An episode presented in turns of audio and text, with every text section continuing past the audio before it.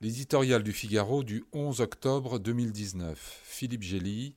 Un monde sans gendarmes. L'offensive turque en Syrie expose, comme en laboratoire, le nouvel état du monde. Un monde sans gendarmes, où les uns passent en force tandis que les autres se paient de mots. Dimanche dernier, Donald Trump a réglé le conflit au nord de la Syrie en une conversation avec Recep Tayyip Erdogan. Il a donné son feu vert à ce qu'il appelle l'opération turque planifiée de longue date, tout en s'en lavant les mains. Pas question de la soutenir ou s'impliquer, ni de s'embarrasser des djihadistes prisonniers des Kurdes, qui, dit-il, coûtent cher. Aux Européens de les reprendre, ou les Turcs s'en chargeront. Le lendemain, accusé dans son camp de s'être fait rouler par l'habile sultan, Trump, vexé, a tweeté une mise en garde supposée dissuasive.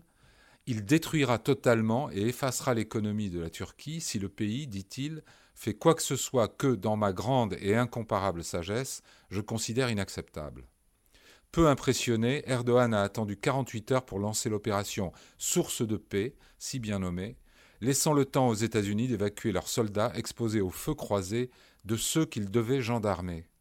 En guise de justification, Trump a rappelé cette vérité historique que les Kurdes n'avaient pas participé au débarquement de Normandie et se battaient pour leur terre, ce qui les regarde.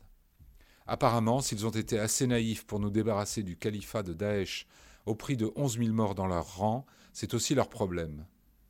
La nouvelle donne du monde s'étale ainsi sous nos yeux. À Erdogan qui choisit la fuite en avant, Vladimir Poutine recommande de bien réfléchir mais reste en embuscade pour récupérer les Kurdes dans le giron de son infidé Bachar el-Assad.